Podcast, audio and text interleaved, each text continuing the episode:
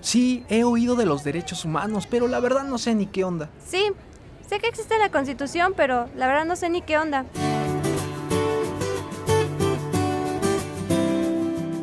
Juzgadoras y juzgadores federales y la Comisión de Derechos Humanos del Estado de México presentan ¿Qué onda con tus derechos? un puente de comunicación para conocer los derechos humanos.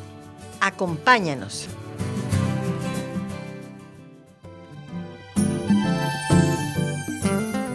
La jueza Sonia Lilia Rodríguez Cetina nos explica en este episodio de qué onda con tus derechos, cuáles son los principios generales del proceso penal, los derechos de las personas imputadas, así como los derechos de las víctimas o personas detenidas.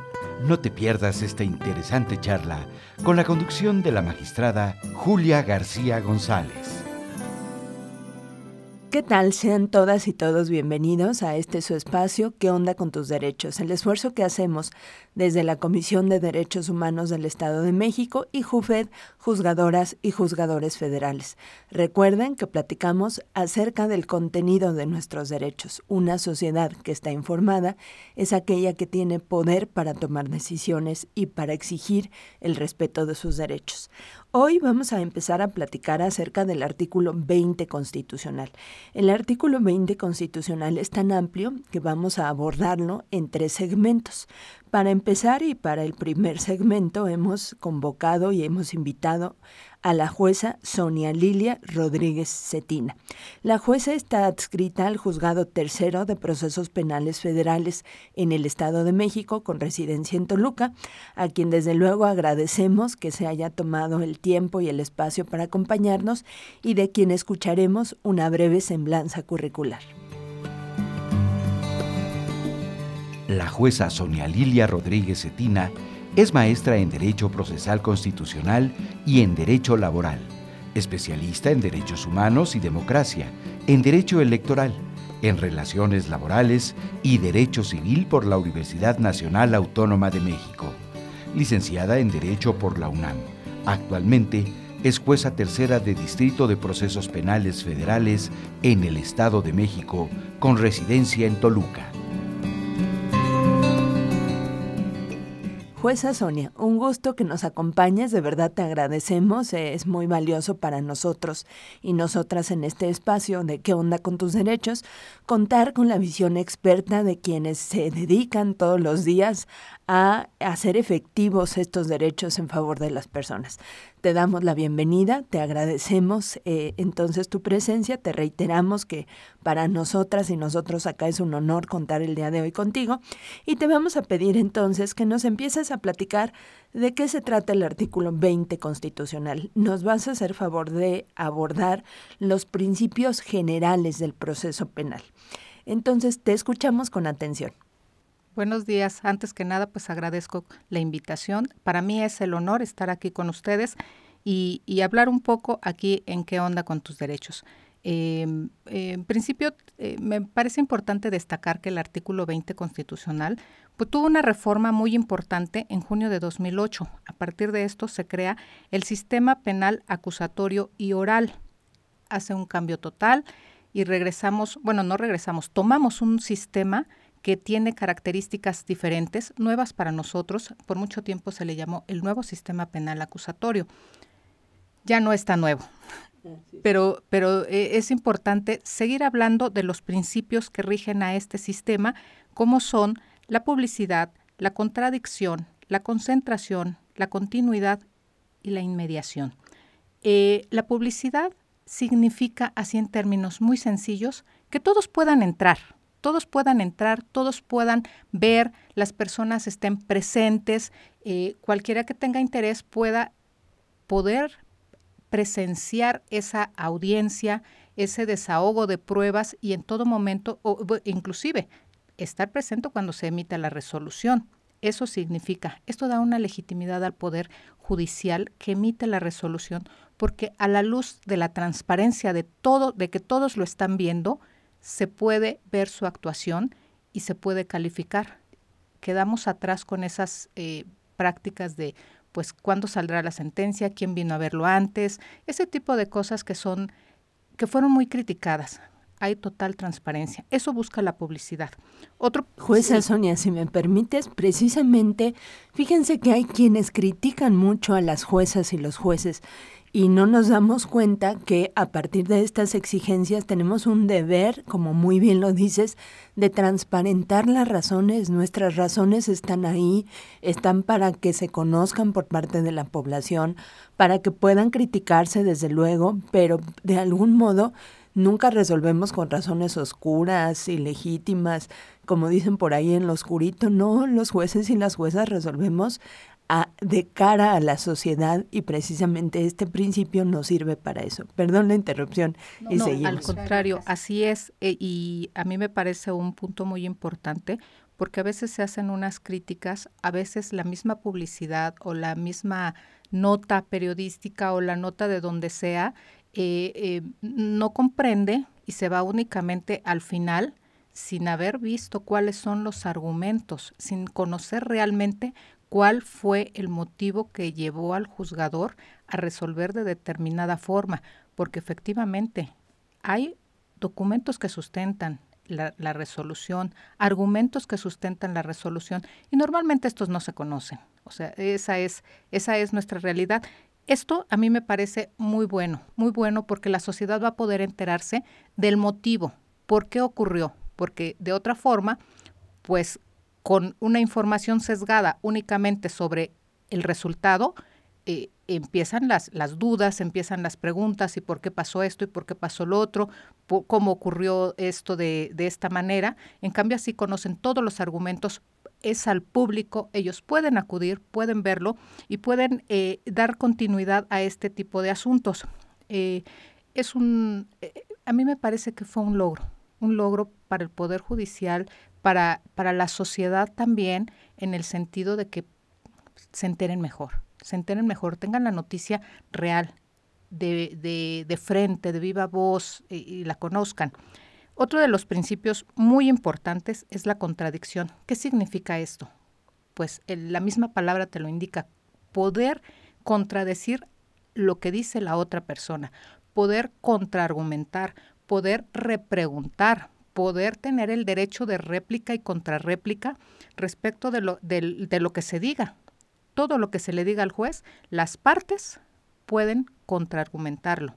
Esto es muy importante porque van a ser escuchadas de viva voz, van a ser, eh, van a tener la oportunidad de enfrentarse ellas mismas y decir, no, esto no ocurrió así. Inclusive de decir, bueno, sí, mira, esto sí ocurrió así, pero esto, esto es en lo que no estamos de acuerdo. ¿Sí? Entonces, este principio también es muy importante, les permite participar plenamente en, en, el proceso, ser escuchados, eh, manifestar con lo que no están de acuerdo y obviamente acreditarlo. El principio de concentración es otro de los pilares también de, de, del nuevo sistema, del sistema acusatorio, y esto significa que las audiencias estén y todos los actos procesales estén lo más posible juntos, que se reúnan de ser posible en una sola diligencia. Esto está de cara a lo que ocurría en el sistema tradicional, que las audiencias se llevaban para una diligencia en una fecha, para otra diligencia en otra fecha, para otra, y que cuando terminábamos, que a veces era eh, realmente impresionante, que cuando terminábamos con las, las testimoniales e íbamos con los careos, pues ya no era posible, o no localizábamos a los testigos, o desgraciadamente ya habían muerto, entonces imagínate de lo que estamos hablando, cuánto tiempo. Y, y, además esto va diluyendo el valor de la prueba, esto va diluyendo a la propia prueba. No es lo mismo que se declare todo junto, teniendo a todas las personas, eh, pudiendo eh, estar presente y, y, manifestarse, y lo más cercano al hecho, a, después de 10 años que inclusive los policías decían, bueno, pues es que yo llevé tantas detenciones, que ya que, ni me acuerdo. Sí, que ya no. ni me acuerdo. O sea, yo recuerdo que hicimos en tal estado un operativo, dos, no sé cuántos operativos, y esto diluye el valor de la prueba. Cuando llegas al final, bueno, eh, resulta que tus, tus eh, pruebas son, no lo recuerdo, pues si así dice en mi parte informativo, y, y esto es realmente preocupante. Entonces, esto busca este principio, el cual está de la mano con el de continuidad. Este principio de continuidad significa que los procedimientos, las audiencias, las diligencias serán sucesivas, continuas y no podrán eh, suspenderse salvo excepciones muy, muy contadas y esto también va a permitir que la prueba se desarrolle de una forma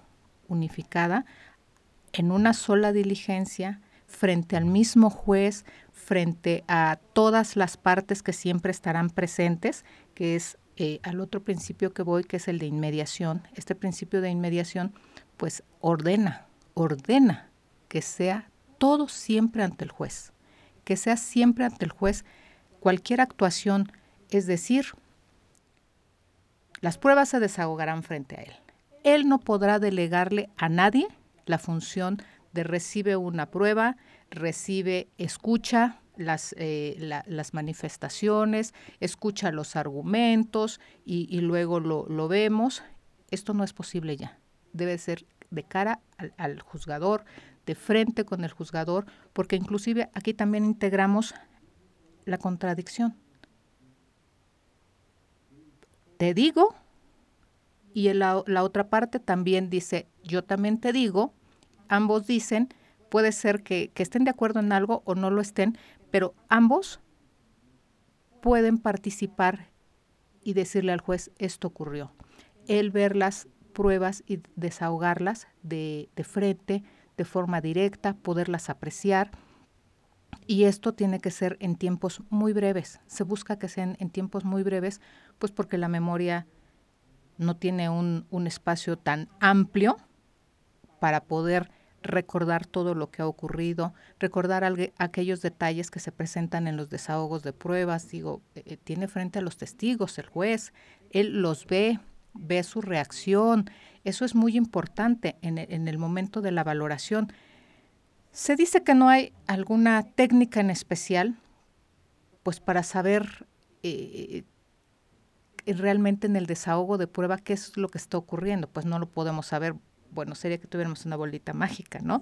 Si es verdad o es mentira, ¿no? Pero sí se puede ver la reacción, la, las, em, la forma en que el propio testigo se conduce, a lo mejor buscando que le, que le asiente, que le digan que sí o que no, o que le digan alguna seña. Esto, el juez está presente, él con todos sus sentidos en la diligencia puede apreciarlo todo desde cómo se comporta el testigo, cómo se comportan las otras partes y, tenerlo muy en cuenta para el, momento en que va a ser la valoración.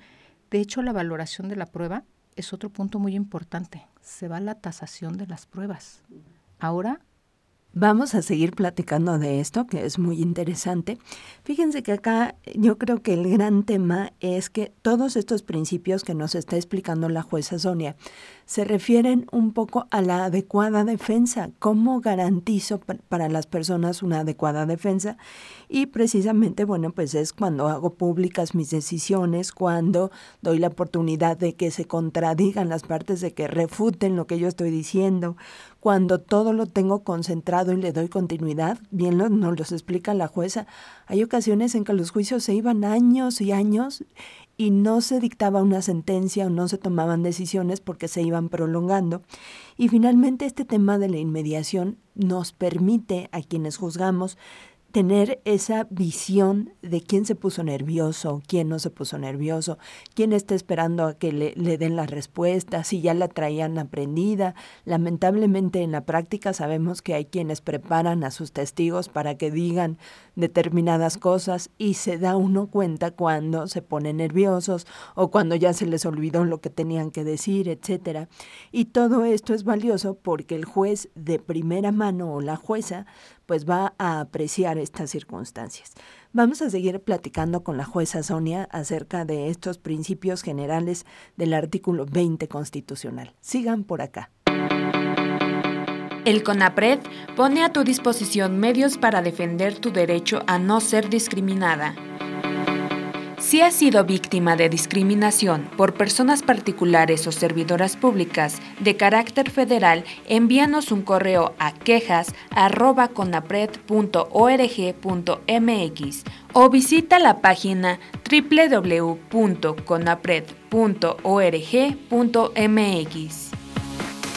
Seguimos por acá con la jueza Sonia Rodríguez Cetina, quien nos está platicando acerca de los principios generales del proceso penal. Ya nos explicó cuáles son los principios que rigen, eh, digamos, este proceso penal que será acusatorio y oral. Ahora le vamos a pedir que nos explique a qué aluden los principios del inciso o del apartado A del artículo 20 constitucional. Estos principios del apartado A son los principios generales de, constitucionales de este proceso penal, son, eh, digamos, la columna vertebral, lo que buscó, lo que buscó cambiar, lo que buscó que se preservara en todo momento el constituyente respecto de, estas eh, cuestiones penales, del proceso penal, que es de suma importancia. Eh, por ejemplo, la fracción 1 nos dice que el objeto es esclarecer los hechos. ¿Qué significa? Que vamos a una cuestión realmente importante. Formalismos se acabaron, se acabaron los formalismos. Lo que importa es esclarecer los hechos, obviamente bajo las, formalidades esenciales del procedimiento, bajo los lineamientos del propio proceso, que son los que legitiman todo el actuar. Sin embargo, e, esto es, es eh, no es menor, no es menor. Esclarecer los hechos, proteger al inocente y procurar que el delito no quede impune. creo que aquí da respuesta a un reclamo social. Esto es muy importante porque se da respuesta a este reclamo social que es ¿por qué quedan libres los delincuentes? ¿Por qué queda eh, esto sin una sentencia condenatoria? ¿Por qué nunca llegaron a sentencia? ¿Por qué eh, acabó el proceso sin, sin haber un castigo, sin haber una reparación del daño, que es otro de los puntos importantísimos también de este apartado, que dice procurar que se repare, que se repare el delito. ¿Qué significa?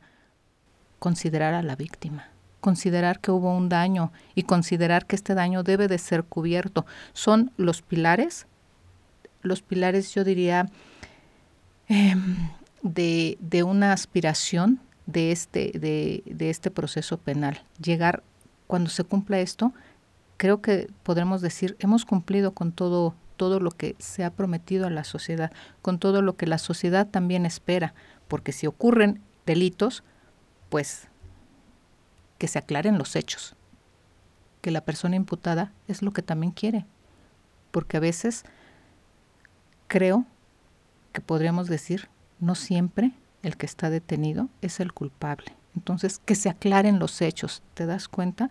Que se aclaren los hechos.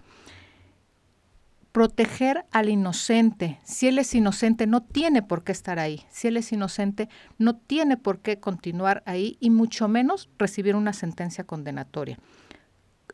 Procurar que el delito no quede impune, porque esto también impacta en los derechos de la víctima, que es su reparación del daño. Esto es muy importante. Eh, creo que pues Sonia, y, si me permites, no solo en perjuicio de la víctima, en perjuicio de la sociedad, entera, ¿no? O sea, a todos y a todas nos daña que se cometan conductas que nos lastiman como sociedad y que no tengan un reproche desde el derecho, que es el cauce legal que tenemos para dirimir nuestras controversias, para que se solucionen los conflictos. Entonces, e, el, tenemos derecho a, conocer la verdad, ¿no? es ahora lo que dicen, tenemos derecho a saber qué pasó, qué ha pasado.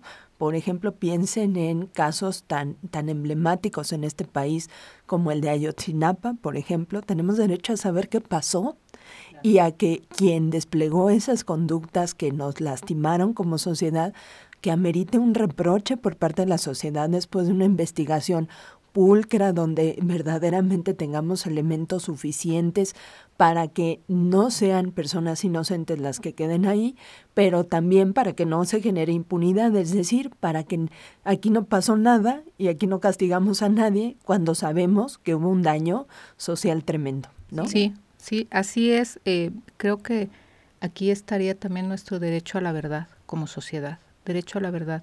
Necesitamos saber qué ocurre en todo tipo de, de, conductas antisociales. Eh, por pequeñas que sean, dañan a alguien. A, veces nos dañan a todos como sociedad.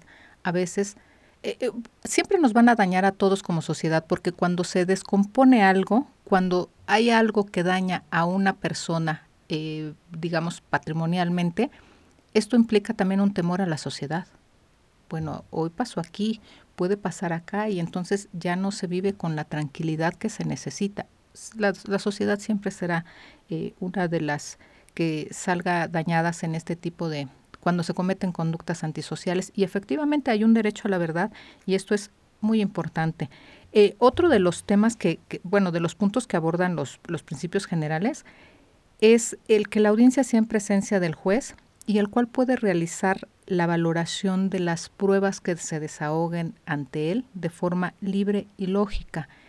Esto nos cambia, como, como se dijo siempre, cámbiate el chip, nos cambia la idea de qué tipo de pruebas son y vamos al catálogo que nos dice cómo se valora esta prueba.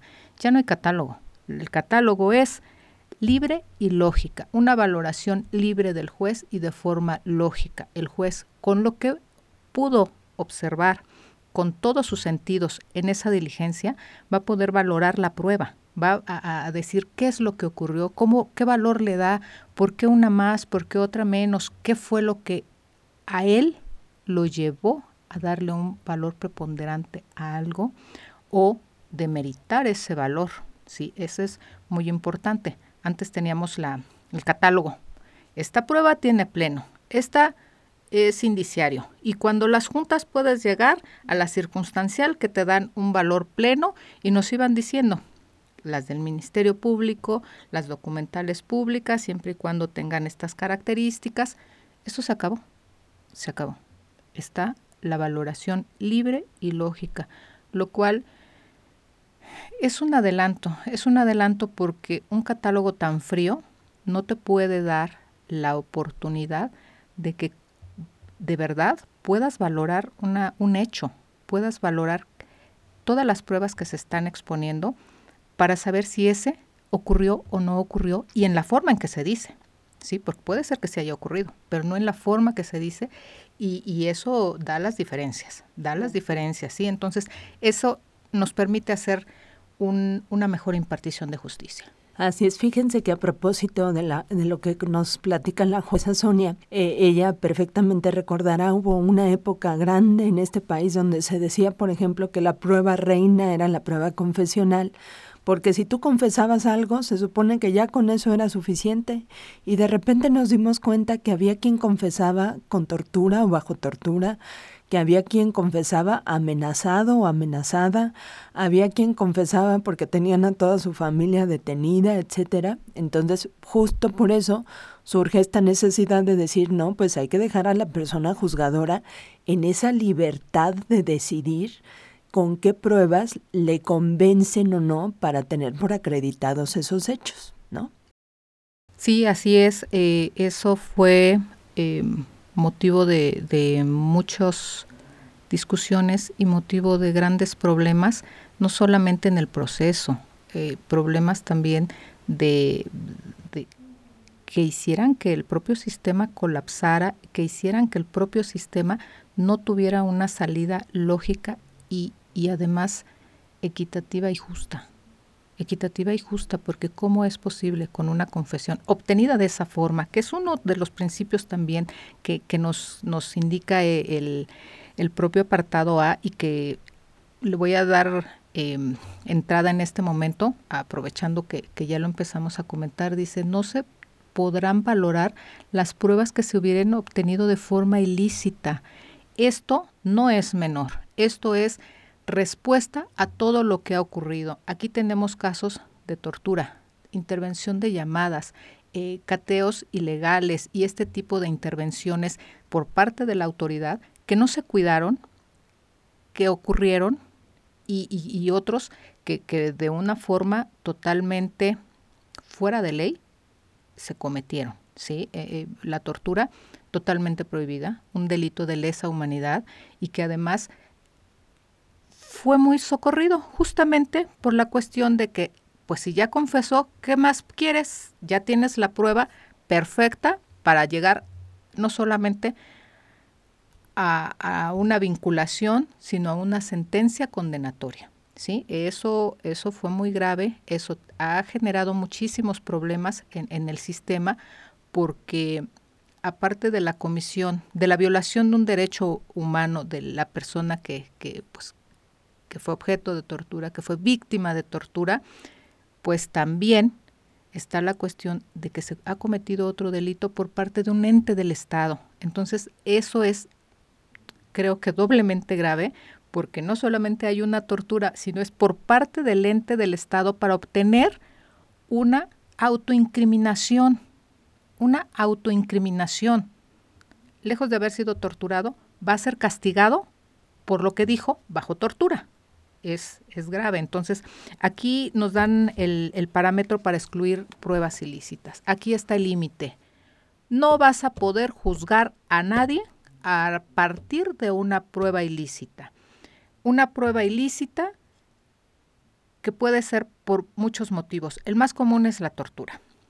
También tenemos intervención de llamadas telefónicas que no se cuidó su debida obtención, que no se tuvo una orden judicial, la, la, extracción de datos conservados, los datos que venían en un celular, también la intervención, la intromisión al domicilio y, y ese tipo de, de, conductas que pues que eran muy comunes. Tú recordarás que, que bueno, se decía, es que lo vi en una actitud sospechosa y lo detuve. O sea, todos los delitos que llegaban los veían en actitud sospechosa. Y uno dice, pues qué buen ojo.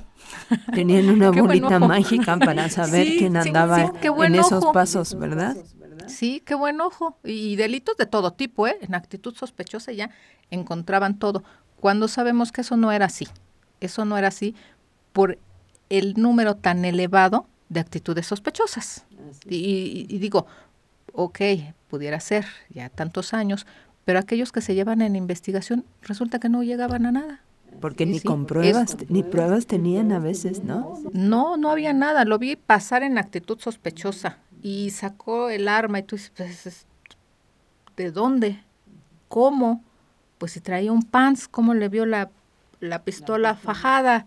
Sí, y, y, y, aparte una pistola, pues digamos una pistola larga, no es, no es muy lógico, sí, no, no es creíble. Entonces, ese tipo de conductas aquí a nivel constitucional se establece ese límite. Es muy importante que a nivel constitucional esté el límite que va a obligar, obligar necesariamente a que se cuiden todos los actos que se hagan, todos los actos de autoridad van a estar eh, bajo las formalidades esenciales del procedimiento. No va a poder ser de otra forma porque la consecuencia es una prueba ilícita. Que no va a poder ser tomado en cuenta. Esto sí hay que enfatizarlo mucho, jueza Sonia, porque es muy común que la gente reproche y diga, es que los jueces y las juezas se las pasan soltando delincuentes y resulta que lo que hacemos es verificar con una lupa que todas esas pruebas que te incriminen, que te acusen de algo, verdaderamente cumplan con ciertas exigencias legales, que no hayan sido obtenidas con violación de derechos humanos, que no haya eh, que no te hayan torturado, que no te hayan lastimado, que no te hayan obligado a declarar en tu, en tu contra. Todo eso lo constatamos los jueces y las juezas cuando valoramos las pruebas y es muy, muy importante que tengamos claro que las pruebas que violan derechos no sirven.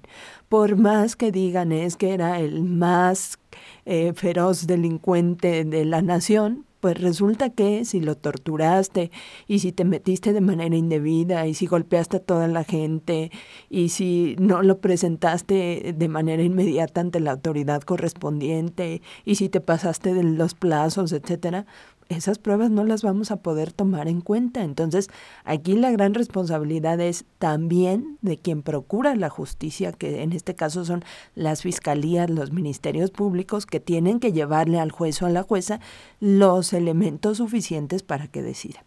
Esto está muy interesante, jueza Sonia. Si te parece bien, vamos a una breve pausa y seguimos por acá platicando acerca de los principios generales del proceso penal.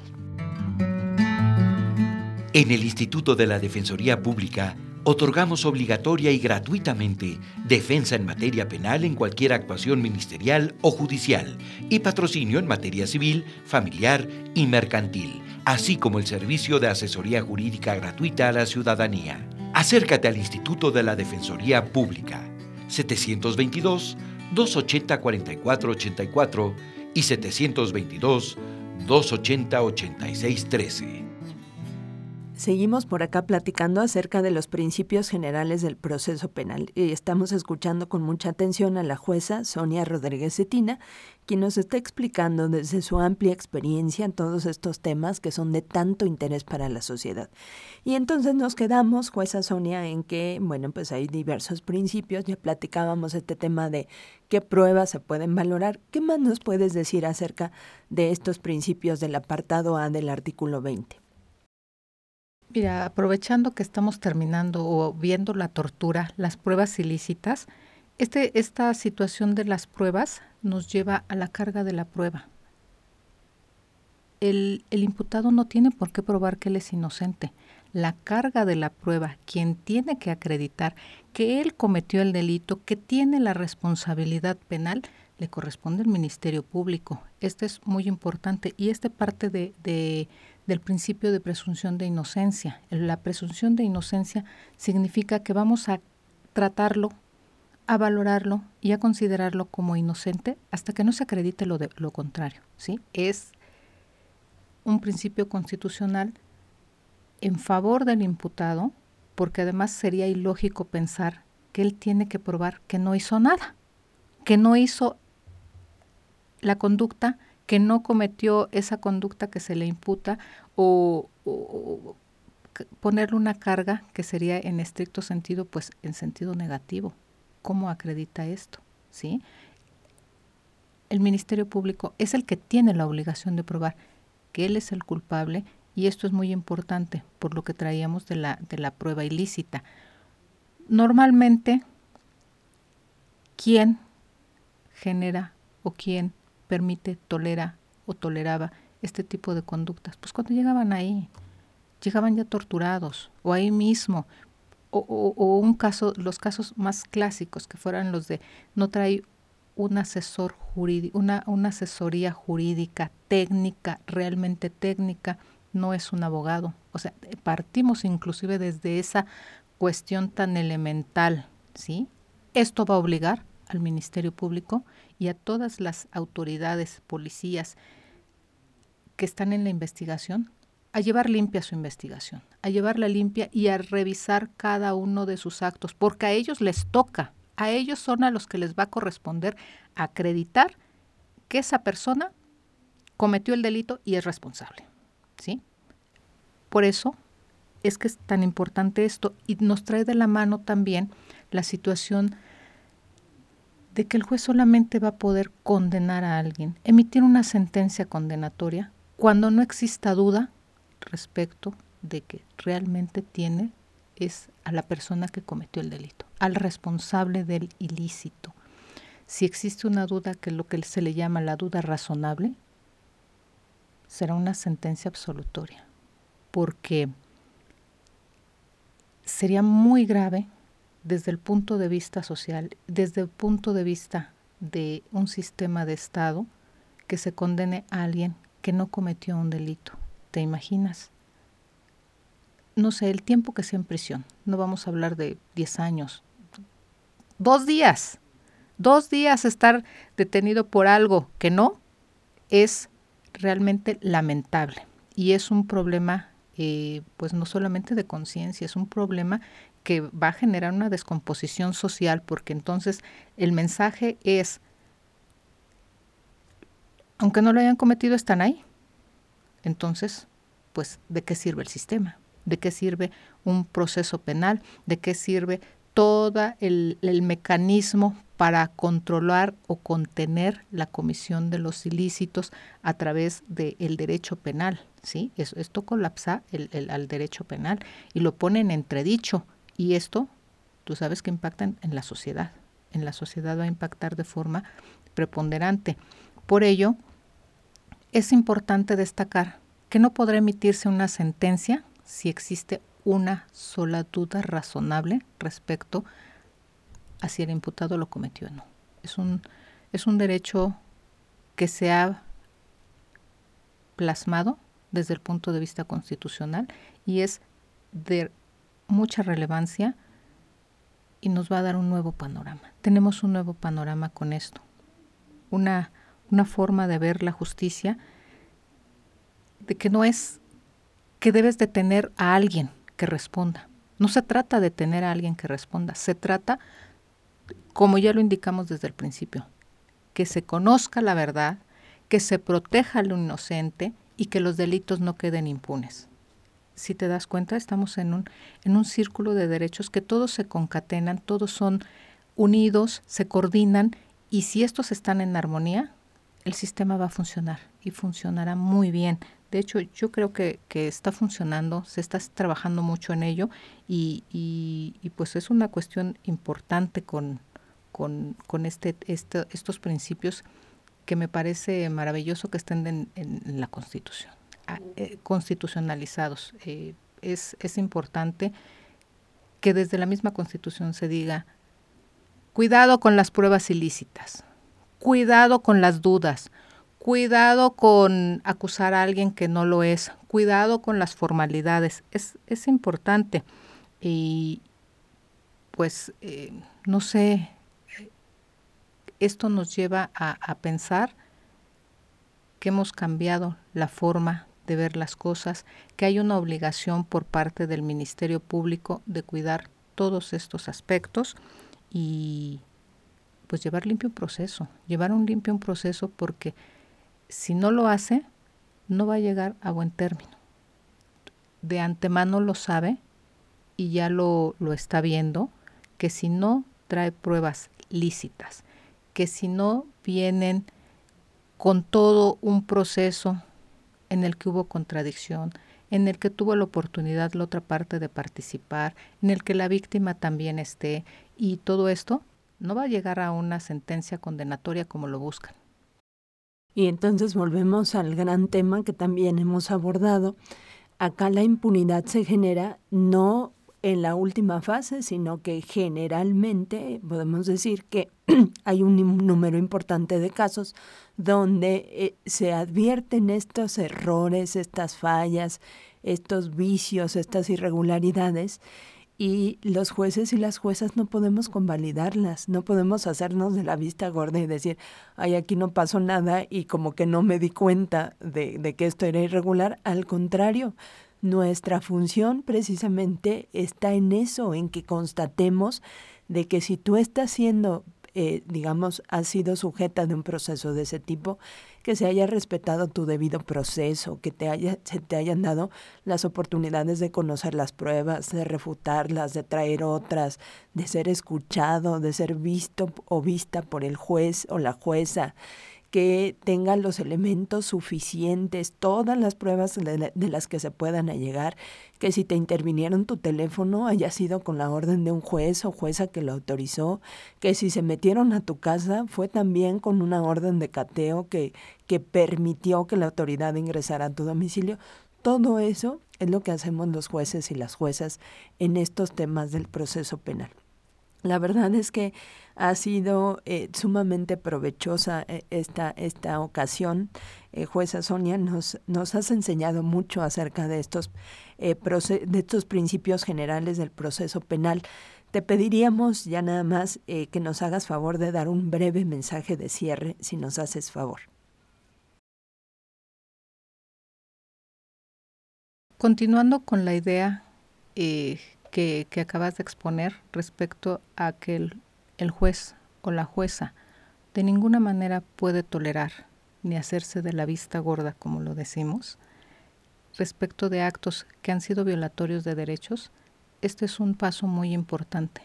Eh, el juzgador no solamente no lo va a tolerar, lo tiene que sancionar. Y esa sanción es la exclusión probatoria. Esa sanción es está obligado a verificar que todo el proceso esté apegado a derecho, que todo el proceso esté legalmente realizado y lo que no reúna los requisitos de legalidad tendrá que ser declarado ilícito, tendrá que ser excluido y, y si esta exclusión probatoria lleva a una sentencia absolutoria, pues ni modo. No puede tolerarse ese tipo de conductas porque el juez no se va a hacer cómplice. El juez lo que hace es verificar que esto no ocurra. En principio no debe de ocurrir y cuando ocurra debe de ser muy estricto y, y tener un nivel muy, muy eh, acucioso para excluirla. Excluir aquella prueba que no reúna los requisitos. ¿Por qué? Pues porque no fue con, con apego a los derechos del imputado.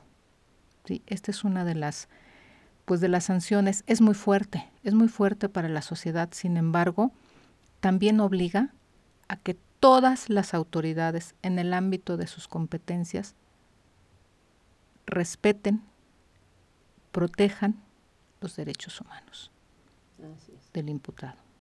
No podíamos decirlo de mejor manera, jueza Sonia, tienes toda la razón. Este es un tema de seguridad jurídica para las personas. Que yo tenga la plena seguridad de que sí soy sujeta de un procedimiento de este tipo, de un proceso de este tipo, habrá quien vigile que esté bien hecho y que solo con pruebas suficientes se me condene. Si no son, si no hay pruebas suficientes, si hay duda, si ni siquiera andaba yo ese día de los hechos y resulta que yo pude probar que andaba en otro lado, etcétera, pues la consecuencia tendrá que ser necesariamente una sentencia que me absuelva y no que me condene. Bueno, pues eh, terminamos por, por, hoy con este espacio de ¿Qué onda con tus derechos? Le agradecemos a la jueza Sonia Lilia Rodríguez Cetina su, eh, el que nos acompañe y el que nos comparta esta información tan valiosa y tan útil para la sociedad, sobre todo en momentos donde las actuaciones de las personas juzgadoras son tan criticadas sin conocer todos estos trasfondos y las motivaciones que tenemos para en ocasiones sacar nuestras sentencias como son todos estos principios que rigen nuestras actuaciones y les recordamos que una sociedad empoderada es la que conoce sus derechos. Soy Julia García, muchas gracias por acompañarnos. Nos escuchamos para la próxima. Usufructo. El usufructo es un derecho real, temporal, para usar y disfrutar de los bienes ajenos sin alterar su forma ni substancia.